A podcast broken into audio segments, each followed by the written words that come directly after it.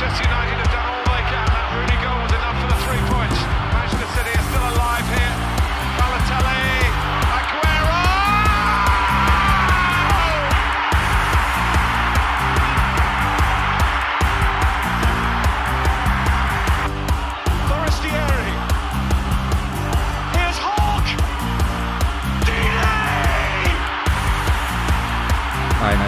wunderschönen guten Tag und herzlich willkommen zu Radio England. Ich bin Leon Kaminski.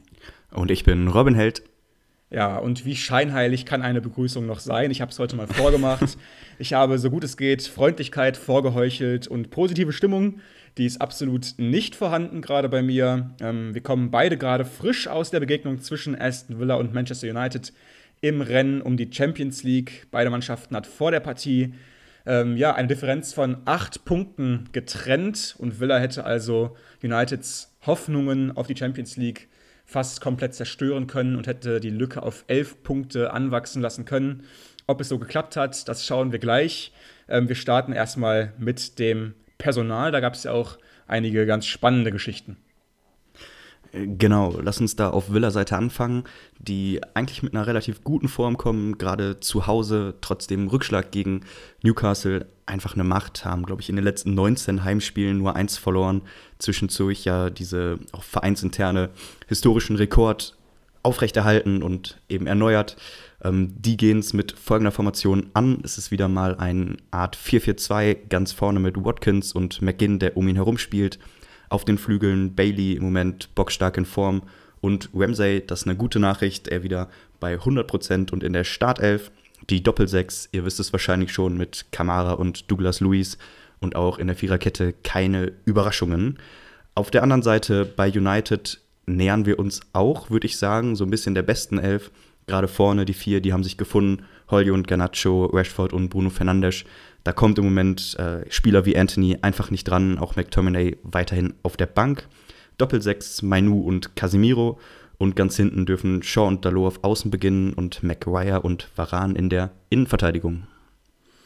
Ja, und das Spiel hatte auch deswegen für mich eine besondere Spannung irgendwie drin, weil sich beide Mannschaften ja erst vor nicht langer Zeit schon getroffen haben in der Liga am 26.12.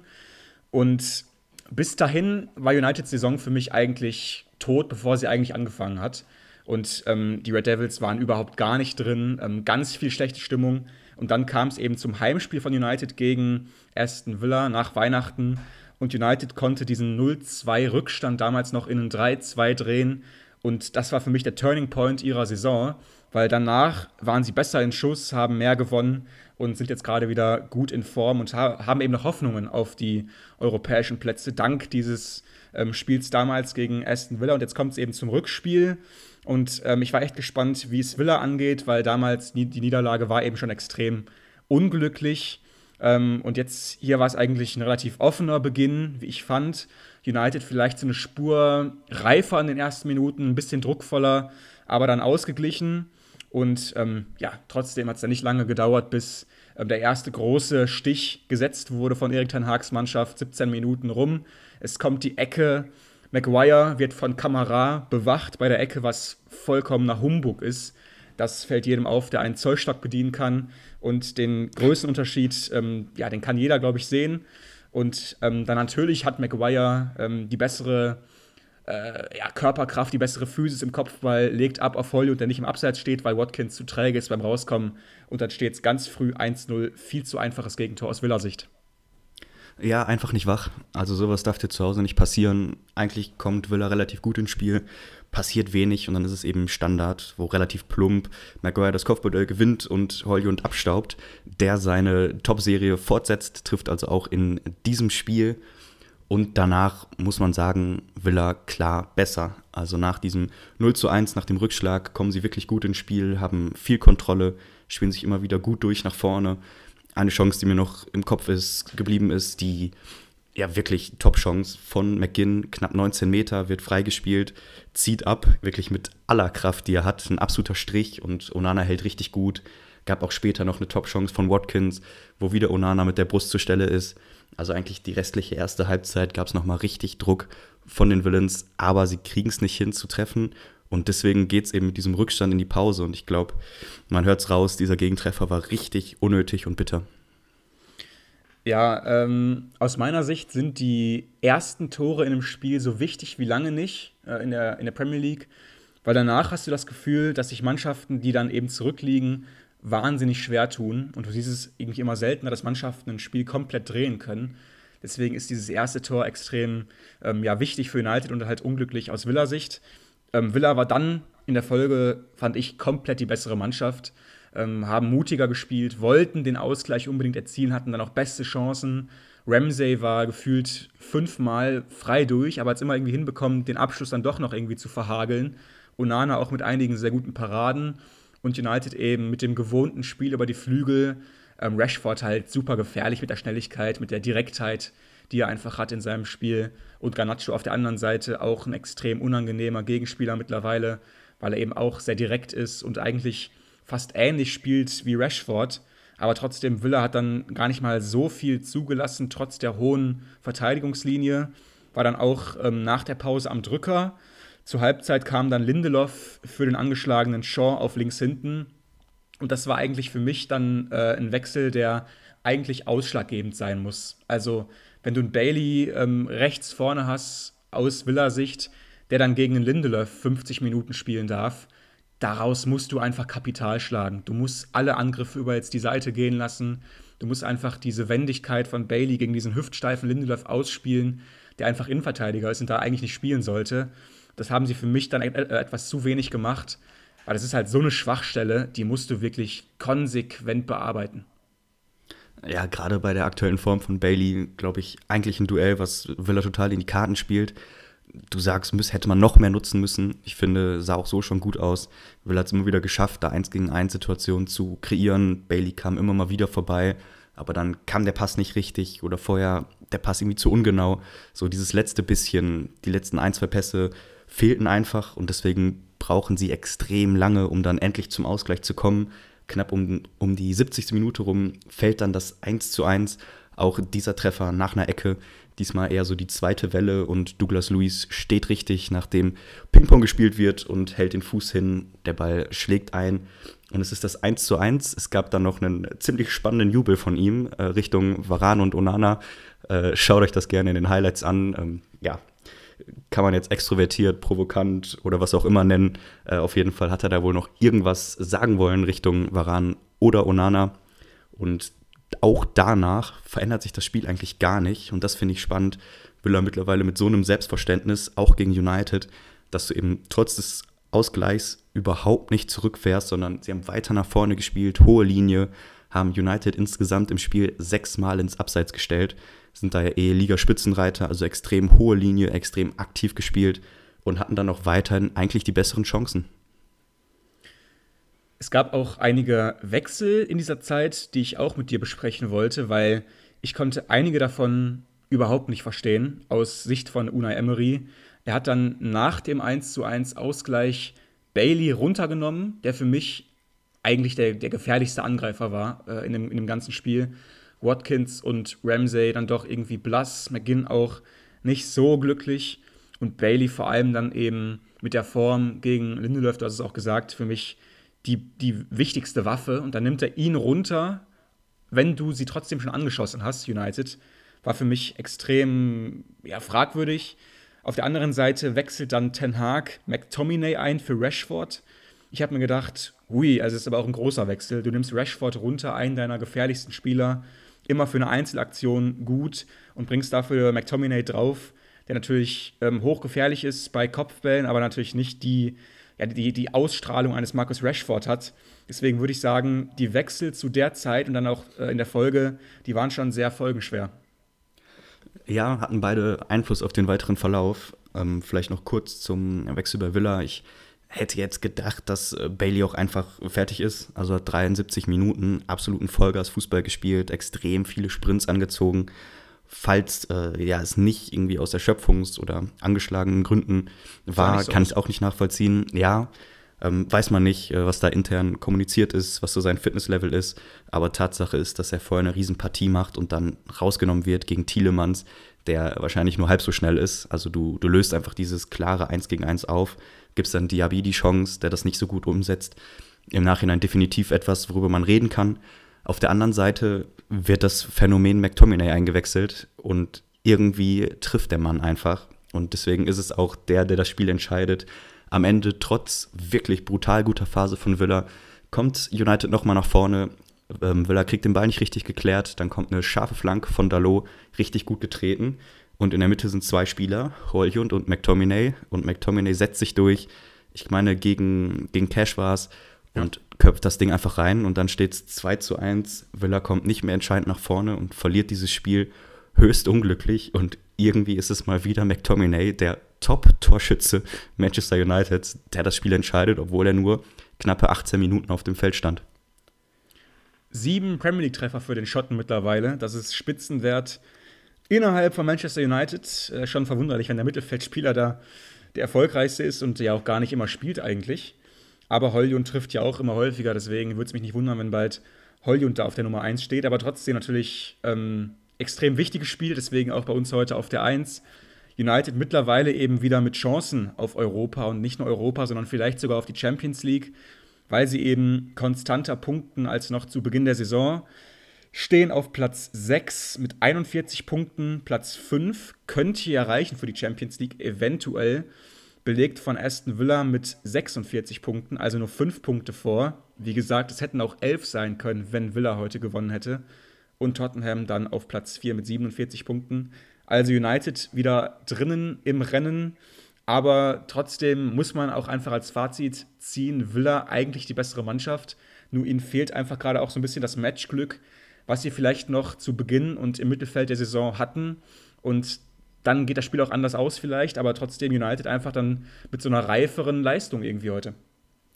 Äh, was ist deine Prognose? Weil ich glaube, offensichtlich ist, wenn man sich die Tabelle anguckt, will er immer noch fünf Punkte vor, hätte rund um Weihnachten auf Tabellenplatz 1 springen können, spielt ja. also eine abgefahren gute Saison, hat auch 51 Tore erzielt, äh, 50 im Gegensatz dazu United nur 33.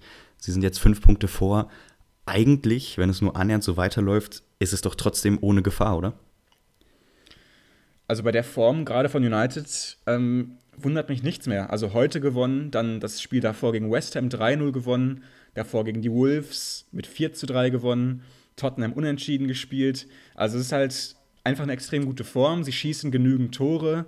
Ab und zu sind sie defensiv noch ein bisschen belastbar, also ähm, im negativen Sinne. Also da können sie auf jeden Fall noch ein bisschen eingekesselt werden und äh, haben dann häufig noch Druck auf dem Kessel defensiv, aber trotzdem, ähm, ich sehe sie einfach gerade gut drauf. Mir gefallen ähm, die Spielzüge, ähm, die Diagonalbälle von Fernandes auf Garnacho oder auf Rashford sind immer sehr effektiv.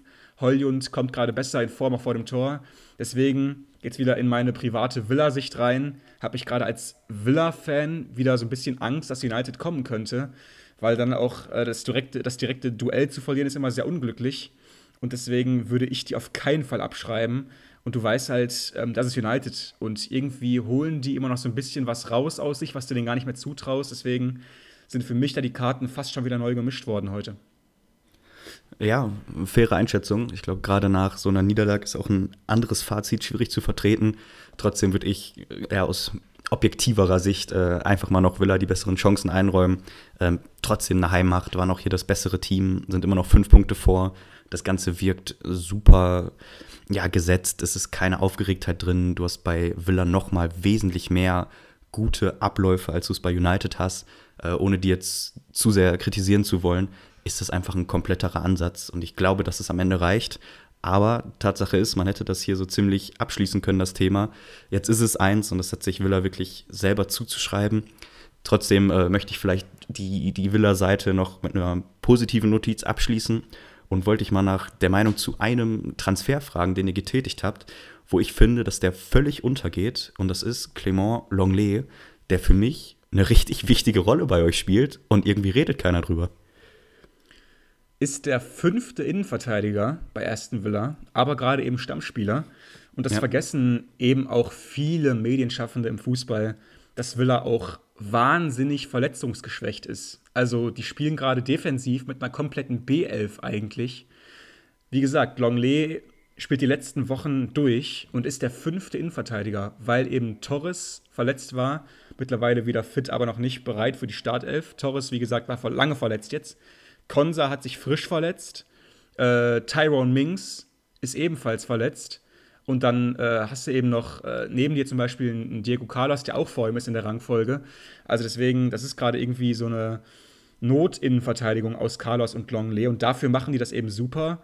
Ähm, trotzdem bin ich jetzt kein Riesenfan von Longley. Also es gibt definitiv ähm, bessere im Zweikampf, äh, in der Schnelligkeit. Aber trotzdem, ich würde sagen, er ist wahrscheinlich der beste fünfte Innenverteidiger der Premier League. ja, zweifelhaftes Kompliment, aber lassen wir mal so stehen. Auf jeden Fall jemand, der jetzt äh, viel Verantwortung bekommt und Spielzeit, womit äh, vorher nicht zu rechnen war. Aber äh, damit haben wir dich genug gequält. Ich bin stolz auf dich, dass du es ohne, ohne Wutausbrüche überstanden hast. Ist ja Eine Frage habe ich noch. Ja, erzähl. Auch wenn es mich vielleicht ein bisschen quält, aber findest du Villa zu naiv? Ich habe mich das gefragt heute, so in den letzten 20 Minuten, weil es war vollkommen klar, der eine Punkt, der hätte Villa gereicht. Sie wären wieder in die Top 4 gesprungen, hätten United auf 8 Punkte weggehalten und trotzdem haben sie am Ende versucht, das Spiel zu gewinnen, haben offensiv gespielt und hinten natürlich dann auch große Lücken äh, offen gelassen. Findest du, Villa ist zu naiv? Ich finde nein. Ähm, wir haben vorher ganz kurz darüber gesprochen, weil es dann ja auch taktische Entscheidungen gab. Du hättest einen Pau Torres bringen können, auf Fünferkette stellen beim Unentschieden. Aber das war eine Situation, wo du zu Hause spielst. Du bist klar die bessere Mannschaft. Du hast ein eindeutiges Chancenplus. Du hast den Flow, du hast gerade das Tor gemacht. Dann spiele ich auf Sieg. Also dann ist mir völlig egal, wie die Tabelle aussieht. Ich finde, das ist genau das richtige Statement. Und vielleicht, ja, offensichtlich wäre die andere Taktik hier in dem konkreten Fall besser gewesen. Aber für mich überhaupt kein Vorwurf und genau richtig für die Fans, für den Verein, als Trainer, als Spielphilosophie, hier auf den Sieg zu gehen. Also sehe ich ehrlich gesagt nicht so. Okay, da unterscheiden sich unsere Meinungen heute etwas, weil ich hätte auf jeden Fall den Punkt gerne mitgenommen. Man muss nicht immer gewinnen. Ähm, reife Mannschaften wissen das, die wirklich ähm, lange schon da oben stehen. Die gehen dann häufig nicht mal irgendwie, äh, ja, komme was wolle auf den Sieg, sondern wissen auch mal einen Punkt zu schätzen. Und das wäre heute für uns oder für Villa gar nicht mal schlecht gewesen. Aber am Ende ist es eben so, United gewinnt dieses Spiel mit 2 zu 1 und kommt eben an Aston Villa wieder ran. Ganz wichtige drei Punkte heute also im Kampf um die europäischen Plätze.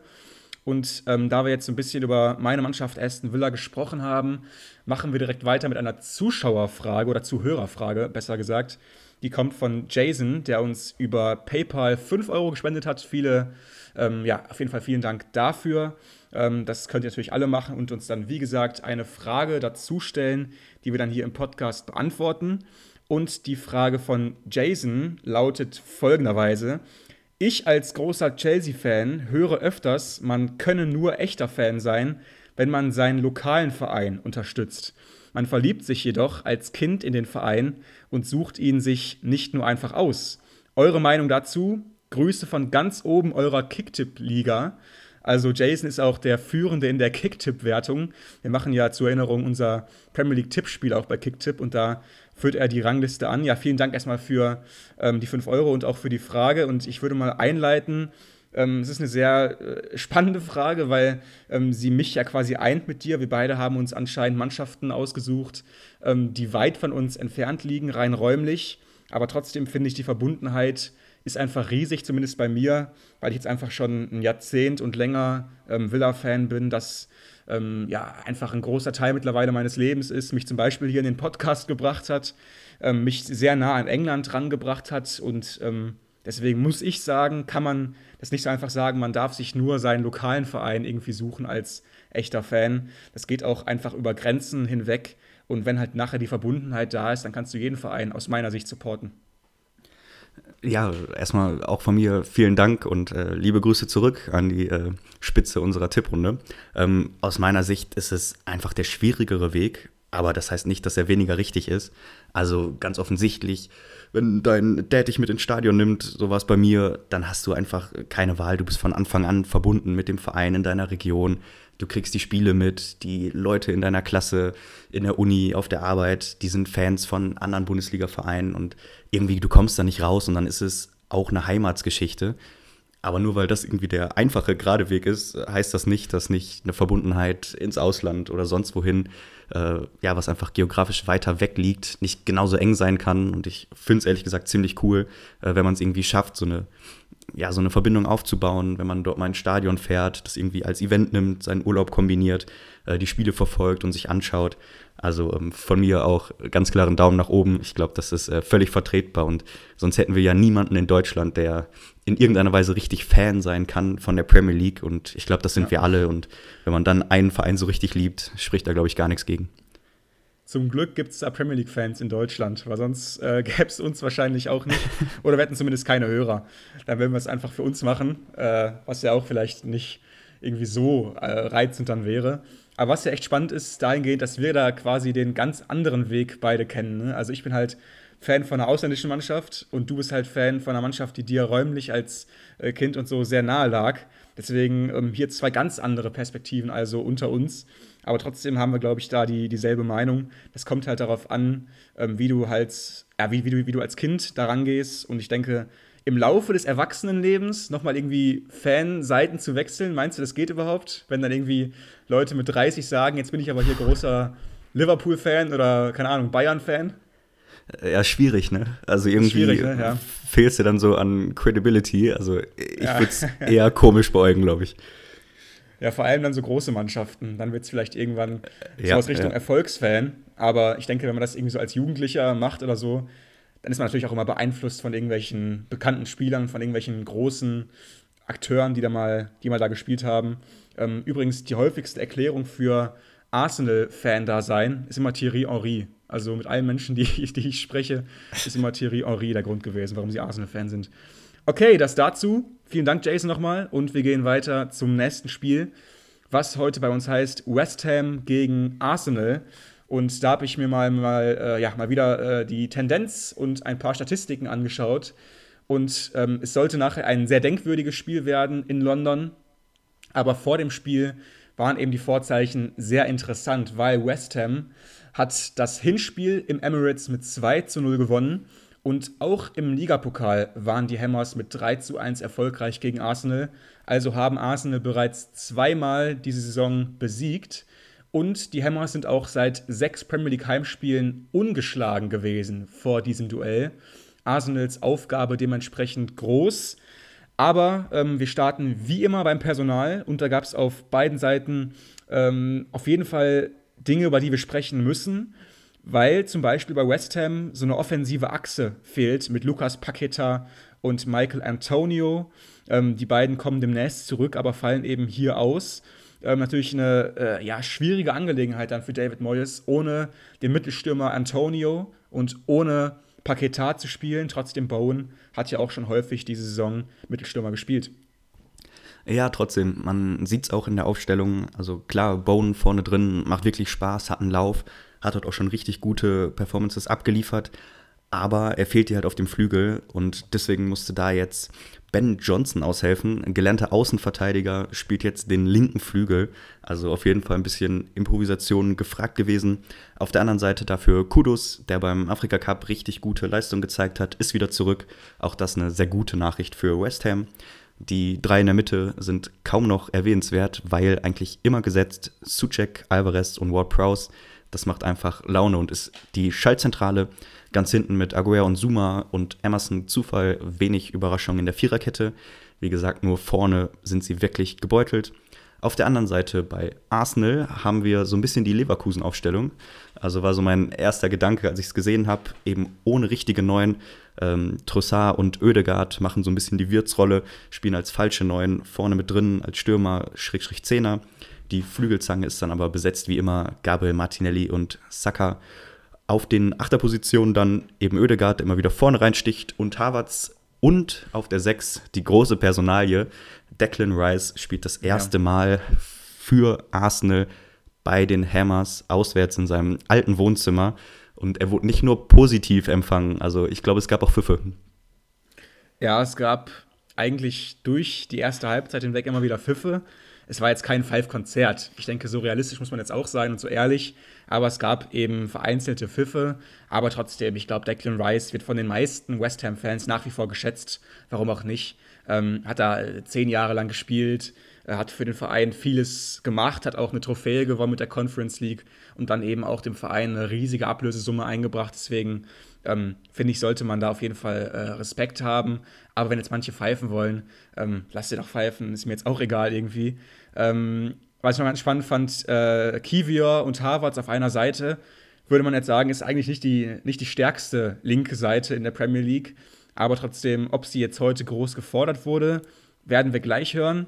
Ähm, ich habe auch noch was gelesen von Calvin Phillips, der ja erneut nur auf der Bank saß hier und wieder nicht vom Start weg ran durfte, auch im großen Spiel gegen Arsenal nicht. Hat so ein bisschen zurückgeschossen gegen Pep Guardiola. Ähm, hat so ein bisschen nochmal ähm, ja, darüber gesprochen, dass Guardiola ja irgendwann mal meinte, dass Phillips übergewichtig aus der Vorbereitung oder aus dem Sommer zurückkam und dann meinte Phillips, ja, ähm, dass er das nicht ganz verstanden hat damals. Man könnte jetzt vielleicht meinen, er sei 10 Kilo drüber gewesen, aber er war nur anderthalb Kilo drüber, laut seiner Aussage. Und da also noch so ein paar Pfeile gegen den Ex-Trainer. Aber ähm, ich denke, er sollte zuerst mal richtige Leistung bringen, bevor er dann zurückschießen kann. Das bleibt im Moment noch aus. Hier auch, weil Arsenal dominant startet. Ähm, sie starten auf jeden Fall ähm, mit dem deutlich höheren Ballbesitz. Und West Ham vom Start weg hat fand ich, ohne Angriff gespielt. Also wirklich null Entlastung. Und du hast dir gedacht, spielt da überhaupt ein Angreifer bei denen? Also äh, eine unglaubliche Spielaufteilung irgendwie. Ja, man merkt einfach schon, dass vorne viele fehlen. Ich glaube, ein Antonio, der dir mal äh, einen guten Ball sichert, Entlastung schafft, äh, das wäre ganz, ganz dringend nötig gewesen. Ist aber nicht passiert, weil eben ja genau der im Moment noch fehlt. Die erste halbe Stunde halten sie noch durch. Es steht 0 zu 0. Aber dann wird's knüppeldick. Eine Viertelstunde braucht Arsenal, um bis zum Halbzeitpfiff auf 4 zu 0 zu stellen. Unglaublich. Also Saliba, Saka, Gabriel, Trossard sind die Torschützen. Drei Standards, auch da äh, Arsenal Liga Spitze. Unglaublich gut, was sie machen. Das Tor von Saliba und Gabriel wird auch noch vorbereitet von Declan Rice. Also wirklich kein schöner Tag, um als West Ham-Fan im Stadion gewesen zu sein. Äh, Saka trifft noch per Elfmeter und Trossard sehenswert in den Winkel. Und diese 15 Minuten haben einfach gezeigt, dass West Ham in dieser Form, in diesem Spiel absolut unterlegen war und ohne jegliche Chance. Man muss ehrlich sein, grottenschlecht von West Ham. Also das war ja. phasenweise nicht Premier League tauglich. Das muss man so offen sagen. Arsenal war irgendwie extrem gefährlich und sie waren auch extrem zwingend und sie haben alles irgendwie genutzt, was sie hatten, aber trotzdem West Ham im Verteidigungsmodus, also fast lachhaft ganz, ganz schlecht. Ganz schlecht. Absolut. Leider wurde es nicht wirklich besser. Also wer es gehofft hat, lag leider falsch. Gab auch schon viele, viele Fans, die ja während der Halbzeit das Stadion verlassen haben. Ähm, ja, vielleicht ganz irgendwo verständlich, wenn man 4-0 hinten liegt und eben so spielt, wie sie gespielt haben. Äh, West Ham hat dann zweimal reagiert, eben Phillips gebracht und Mavropanos. Auf der anderen Seite haben die Gunners noch bis zur 70. gewartet, wo dann Rice und Saka ausgewechselt wurden. Hinten raus auch noch Trossard, Ben White und Gabriel Martinelli. Also es gab die Chance, wirklich durchzurotieren, weil nichts mehr angebrannt ist. Um die Stundenmarke gab es dann nochmal einen relativ schnellen Doppelschlag. Erst trifft Saka sehenswert in die kurze Ecke und dann äh, ja, kommt es so, wie es kommen musste. Ähm, da wurde es dann wahrscheinlich so richtig schmerzhaft. Äh, Declan Rice trifft auch noch mit dem letzten Treffer des Spiels, 65. Minute. Aber wie? Also so ein ja. schönes Tor, absoluter Hammer. Äh, Ball rollt so ein bisschen Richtung, ich weiß nicht, 25, 30 Meter Marke. Äh, erst Missverständnis zwischen zwei anderen Arsenal-Spielern. Dann kommt Declan Rice, der macht äh, keine Missverständnisse, geht ganz klar zum Ball, zieht durch und der Ball klatscht gegen den Pfosten und rein. Absolutes Traumtor und das 6 zu 0 und besiegelt diesen denkwürdigen Tag für beide Seiten. Ja, super Tor. Hat auch nicht gejubelt danach und wurde auch ausgewechselt, gar nicht mal so viel später und wurde dann auch von den West Ham-Fans applaudiert. Also es ist vollkommen klar, der Mann kann Fußball spielen und ist einer der besten Spieler bei Arsenal für mich in dieser Saison und gewinnen am Ende mit 6 zu 0 vollkommen verdient. David Moyes hat nach dem Spiel ähm, ja, kein Blatt vor den Mund genommen gegen seine eigenen Spieler, hat gesagt, okay, das war heute die, die Verantwortung der Spieler. Wenn man so ähm, schlecht verteidigt, wenn man einfach ähm, die Köpfe in den Sand steckt, dann kann man das einfach nicht besser erwarten. Und deswegen hat er da auch ähm, die Verantwortung eher zu seinen Spielern geschoben, kann ich auch vollkommen nachvollziehen, weil das war in Teilen echt eine schandhafte Verteidigungsleistung und das darf so niemals passieren in der Premier League. Arsenal wiederum besiegt den saisonalen Angstgegner nach zwei Pflichtspielniederlagen in dieser Saison bereits und lassen wirklich überhaupt keinen Zweifel daran, wer hier die bessere Mannschaft ist. Ja, und nicht nur das. Ich finde, es ist ein absolutes Statement. Also sie sind, stand jetzt Dritter, 52 Punkte. Äh, Liverpool mit gleich vielen Spielen bei 54 Punkten, also nur zwei vor. Ähm, City punktgleich mit einem Spiel weniger. Also sie sind oben drin und haben mal eben ein richtig ekliges Auswärtsspiel auf dem Papier mit 6 zu 0 gewonnen. Also ja. ich finde es durchaus ein Fingerzeig Richtung Meisterschaftsrennen. Ähm, Arsenal ist da, hatten zwischendurch eine wirklich schwache Phase, wo sie Spiele verloren haben. Aber die letzten drei, vier Partien, Hut ab, Arsenal spielt sich in einen richtig, richtig guten Lauf. City ja noch mit einem Spiel weniger auf dem Konto mit 23 und die könnten quasi die Tabellenspitze noch um einen Punkt verschieben, wenn sie dann an Liverpool dann vorbeiziehen. Aber trotzdem Arsenal, also die letzten Spiele, die sind ja mehr oder weniger makellos. Diese Woche 6 zu 0 gegen West Ham, letzte Woche Liverpool mit 3 zu 1 geschlagen, davor Nottingham geschlagen, davor Crystal Palace geschlagen. Also in der Liga echt top unterwegs. Und wenn du dann eben so eine Offensivleistung noch auf den Platz bringst und sechs Tore schießt, dann ist es natürlich ein Statement und ihnen fehlt halt nach wie vor dieser Mittelstürmer. Aber an Tagen wie diesen, ähm, da ist es irgendwie auch egal. Man muss jetzt aber trotzdem auch, finde ich, ein bisschen die Kirche im Dorf lassen. West Ham war heute nicht verteidigungsfähig. Ja, fair enough. Ähm, für mich noch ganz spannend diese Neuner-Frage, wie sie es im Moment lösen. Wir hatten vor, ich glaube, zwei, drei Wochen schon das Thema, wo Harvards mal die Chance bekommen hat, gegen den Ball gut, mit dem Ball wirklich ausbaufähig. Aber jetzt dieses Modell mit Trussard und Oedegaard im Wechselspiel, ich muss sagen, das macht richtig Spaß. Natürlich mhm. lief alles zusammen, sie kommen ins Kombinationsspiel.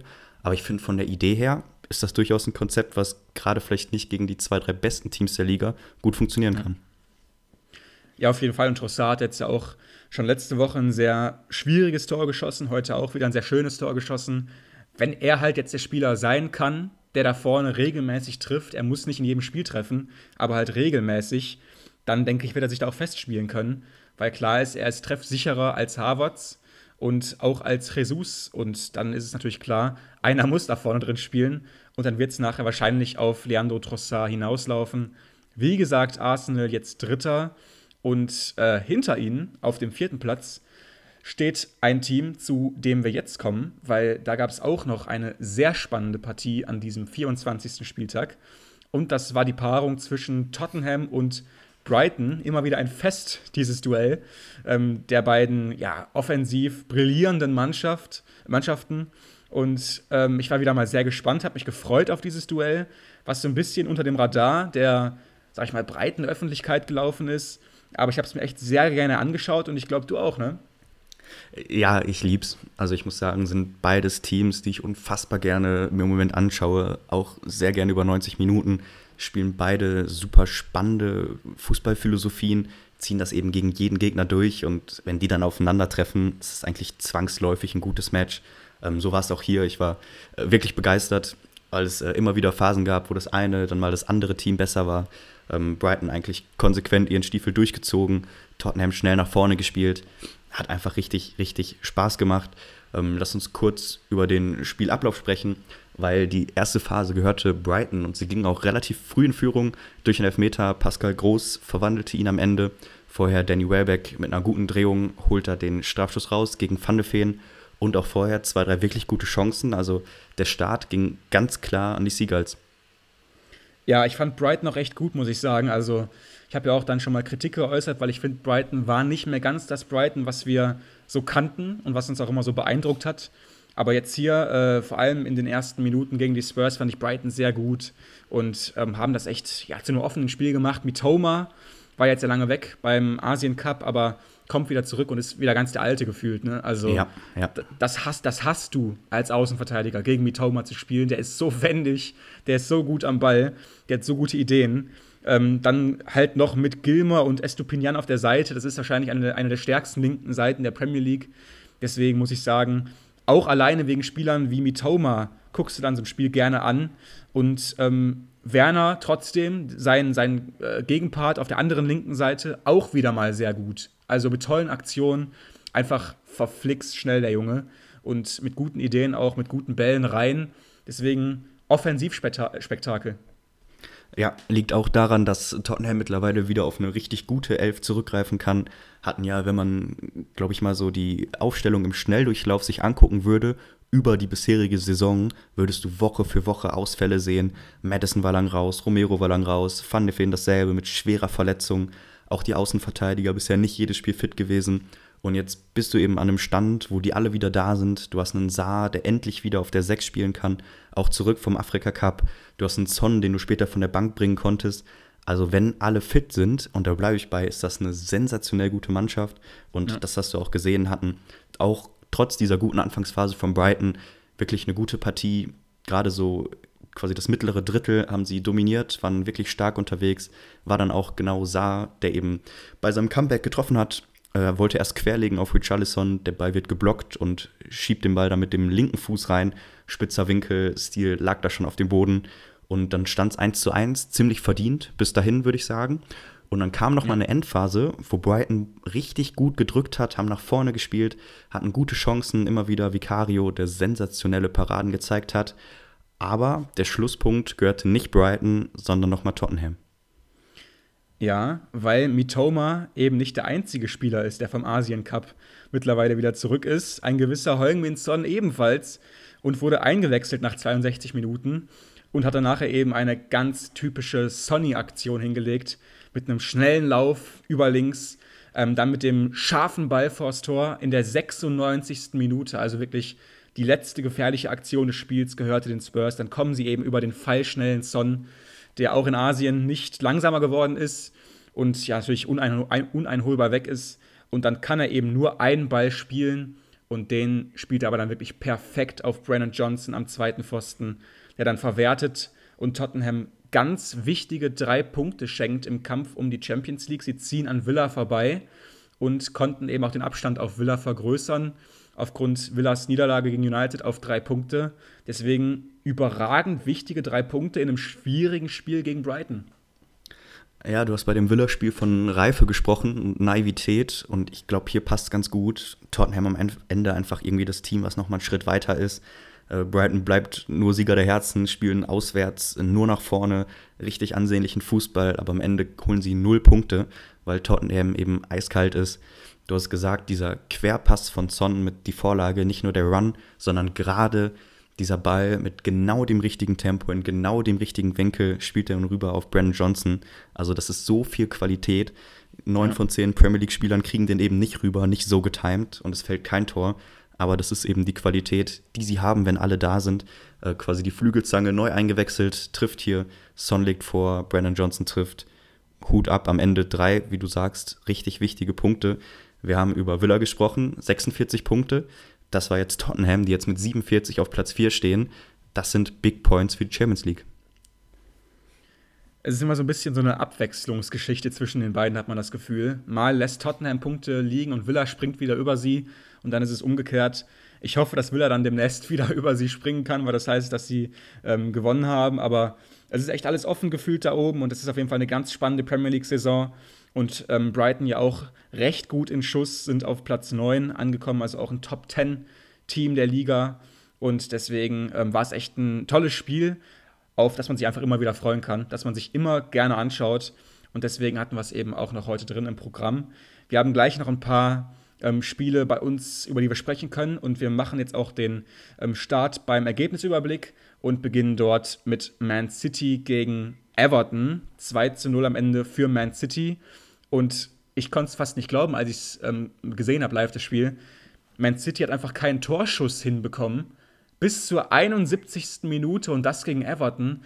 Der war dann halt wieder drin, weil Erling Haaland ähm, einfach durchzieht mit seinem schwächeren Rechten, unhaltbar für Pickford, dieser Volley-Schuss von Haaland, der dann nachher noch das zweite Tor nachschiebt und mit dem Doppelpack äh, Man City am Ende den 2 0 Sieg schenkt. Aber sie haben sich offensiv schwer getan. Ja, weil Everton auch einfach richtig gut ist. Also ich würde hier weniger auf City draufhauen, als Everton zu loben. Ohne den Punktabzug würden sie auf Platz 13 stehen. Ist eine super gefestigte Mannschaft. Äh, Onana ist jetzt zurück, nochmal ein wichtiger Spieler fürs Zentrum. Ich glaube, das ist einfach wirklich schwierig, gegen diesen Block zu spielen. Und City hatte dann eben nicht den besten Tag, tut sich schwer. Und du sagst, es profitiert am Ende von der individuellen Qualität von Haaland, der nach 77 Tagen mal wieder trifft. Wir mussten ein bisschen warten, ähm, auch verletzungsbedingt natürlich nicht am Start gewesen, aber er meldet sich zurück, zwei Hütten und auch wirklich sehenswert, gerade der erste, mit wie viel Kraft der den reinwuchtet. Also wenn du so einen Stürmer hast, dann gewinnst du eben diese Spiele und damit schieden sie sich zwischenzeitlich wieder auf Platz 1. Wir haben darüber gesprochen, im Moment nur auf Platz 2, aber eben noch mit einem Spiel in der Hinterhand. Also die 115 Anklagepunkte schlagen den 10-Punkte-Abzug am Ende mit 2 zu 0. Brentford ähm, ja, macht auch irgendwie was ganz Besonderes und schlägt die Wolves auswärts mit 2 zu 0. Auswärts bei den Wolves gewinnen auch nicht allzu viele Mannschaften. Ivan Tony wieder mal mit einem Tor, also 2 zu 0 für die Bees. Fulham ebenfalls erfolgreich zu Hause mit 3 zu 1 gegen Bournemouth. Tottenham schlägt Brighton, wir haben es gehört, mit 2 zu 1. Dann gab es ein Duell, was wir letzte Woche auch schon kurz angeteasert hatten, weil es echt ein unfassbares oder unfassbar wichtiges Spiel im Abstiegskampf war. Und zwar hieß es Luton Town gegen Sheffield United, die beiden Aufsteiger gegeneinander. Und nach Lutons bestechender Form in den letzten Spielen haben wir letzte Woche ja auch gesagt, äh, gesagt, dass Luton dieses Spiel halt jetzt auf keinen Fall verlieren darf, tun aber genau das jetzt und bitten Sheffield wieder her äh, herein in die Show und verlieren mit 1 zu 3 zu Hause gegen Sheffield. Das darf dir nicht passieren. Ja, auch ein Klassiker. Also Luton von uns vorher so gelobt. Wir haben über die Spieler gesprochen, ja. wie gut die harmonieren, wie, ja, wie großer Favorit sie eigentlich sind in diesem Spiel. Sheffield ja abgeschlagen, letzter auf dem ja, 20. Tabellenplatz. Und du hast eben Luton, die eine ungeschlagen Serie starten, wirklich gegen Top-Teams mithalten. Und dann verlieren sie hier verdient mit 3 zu 1 zu Hause. Also einfach etwas, was dir nicht passieren darf und herber Rückschlag. Und ja, leider aus Lutensicht stehen damit die Zeichen jetzt erstmal wieder auf Abstieg, kommen nicht aus den Abstiegsrängen heraus. Trotzdem noch auf Platz äh, 17 Luton, also noch über dem Strich, aber natürlich ähm, Schwierigkeiten da unten, da unten gegen Everton sich zu erwehren. Und da wären eben Punkte gegen den Mitaufsteiger Sheffield ganz wichtig gewesen, verpassen sie aber. Liverpool schlägt Burnley mit 3 zu 1, hatten ein paar Problemchen. Burnley zwischenzeitlich auch mit dem äh, Ausgleich, aber dann nachher eine eindeutige Sache. Jota, Diaz und Nunez treffen für die Reds, O'Shea für Burnley. Jürgen Klopp nachher wieder mit den Fistbumps äh, gegen oder ja, mit, mit dem Kopf zusammen hat er wieder die Fäuste sprechen lassen und gefeiert. Und ähm, wir haben auch noch eine Frage bekommen, die wir da ganz kurz anschließen können zu Jürgen Klopp. Und zwar kommt die von Ivan, nach wie vor unserem größten Sponsor aller Zeiten. Deswegen hat er definitiv, äh, definitiv sich auch hier die Frage verdient. Und die Frage lautet folgenderweise direkt, also die zweite heute schon bei uns. Servus Jungs, ich hoffe, es geht euch gut. Ja, tut es. Vielen Dank. Wir hoffen die auch. Wie realistisch findet ihr folgendes Szenario? England scheißt bei der EM rein, da kein Titel, was eigentlich sein müsste mit dieser geilen Truppe. Dann kickt die FA endlich Southgate und Klopp übernimmt die Three Lions. Ich freue mich auf eure Einschätzung. Ja, ähm, wir schauen mal, was wir daraus machen. Also Klopp als, England, als Englands Nationaltrainer, kannst du dir das jemals vorstellen oder kannst du es auch demnächst schon vorstellen überhaupt? Also mein erster Impuls, als ich die Nachricht gelesen habe, war eindeutig nein. Also das widerstrebt mir einfach. Ich sehe ihn so gefestigt irgendwann als Deutschlandtrainer. Und ich glaube, ich persönlich habe mich da so drauf eingeschossen, dass ich erstmal nichts mit dem Bild dran anfangen konnte. Aber so auf den zweiten, dritten Blick, ich fände es auch irgendwie cool. Also ich muss sagen, er hat jetzt in England trainiert, hat sein Englisch jetzt auf einen Level gebracht, wo er das auf jeden Fall vertretbar machen könnte. Und du hast mit England einfach die Fußballnation, also historisch nicht unbedingt die erfolgreichste, aber es ist das Fußballland. Er hat da ganz, ganz viele Fans. Und ich glaube, wenn dieser Trainerstuhl frei wird, wegen welchen Ereignissen auch immer, kann das sein. Also irgendwie wäre es schon ein Stich ins Herz, glaube ich, für, für unsere Nationalmannschaft. Aber irgendwie mit den ganzen jungen Spielern, er kennt viele, hat einige trainiert, hat eben dieses Riesen-Standing. Warum mhm. nicht? Und ich glaube, es wäre ein absoluter Fit. Ich glaube, er ist ein riesen Nationaltrainer. Und wenn vielleicht das mit dem deutschen Cockpit nichts wird oder er das nicht möchte, warum nicht? Ich halte es tatsächlich für möglich.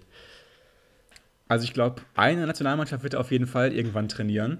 Ja. Das liegt ihm, glaube ich. Er hat Bock drauf und ich glaube auch diese Höhepunkte, ähm, das reizt ihn sehr, wenn dann so die ganze Welt auf ein Turnier schaut. Er ist im, im Scheinwerferlicht und kann dann für so eine ganze Nation sprechen.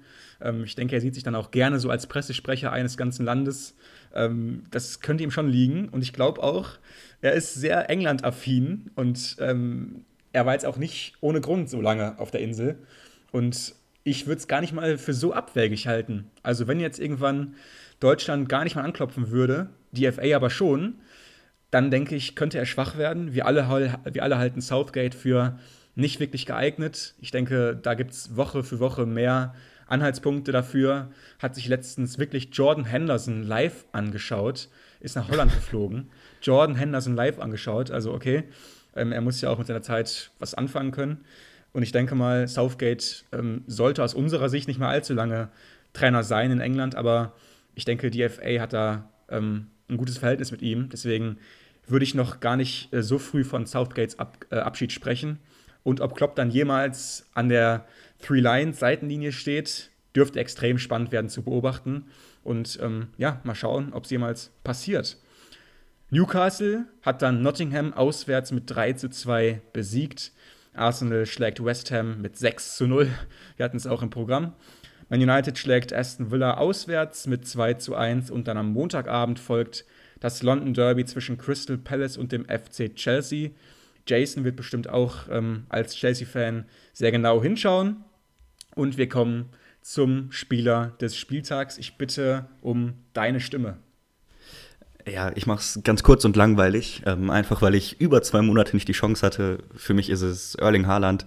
Ähm, ich lasse die Arsenal-Spieler mal noch für dich offen und äh, gehe mit City, die für mich jetzt ja einfach gefestigt sind, haben den x-ten Sieg in Folge geholt, wirken im Moment wieder so ein bisschen untouchable, gewinnen eben auch so ein Spiel, wo sie nicht richtig überlegen sind, wo sie über eine Stunde für den ersten Torschuss brauchen aber dann ist es eben Haaland, der da ist. Es gab bis jetzt immer noch kein Spiel, wo Die Bräune und Haaland in der Startelf standen. Das Ganze kommt noch. Also die werden eher besser als schlechter. Es kommt ihre Jahreszeit. Ähm, deswegen für mich in diesem Aufschwung jetzt Haaland mein Spieler des Spieltags. Pep hat ja auch viele geschont im Duell gegen die Toffees. Dann kam De Bruyne eben später rein und dann direkt diese super Kombination beim zweiten Tor. Und Haaland, ja, absolut eiskalt, deswegen sehr verdient. Meiner ist ebenfalls wenig überraschend, Declan Rice. Ich denke, bei seiner Rückkehr kannst du kein besseres Spiel erwischen. Ähm, wenn Spieler zurückkehren an ihre alte Wirkungsstätte, dann wollen sie auch mal so ein bisschen beweisen, dass sie einen Aufstieg hingelegt haben durch den Wechsel, dass sie quasi jetzt bei einem besseren Verein spielen. Und ich denke, das konnte er heute ganz klar beweisen. Danach ja noch mit diesem äh, absoluten Traumtor. Ich denke, der hat heute einen guten Sonntag gehabt und ähm, ja, passt einfach nach wie vor ideal rein in diese Arsenal 11 die den Titel jagt und wir werden sehen, wie es am Ende ausgeht, da ganz oben. Das soll es von unserer Stelle gewesen sein. Wieder einmal vielen Dank für eure Aufmerksamkeit bis hierher. Ähm, PayPal, das Angebot steht nach wie vor. Ihr kennt das Spiel, schickt uns die Frage und wir beantworten sie in der nächsten Folge, wie wir es auch heute zweimal getan haben. Waren sehr spannende Fragen, wie ich fand. Vielen Dank an euch beide dafür. Und ähm, ja, wir hören uns nächste Woche wieder. Macht's gut. Bis dann. Ciao, ciao.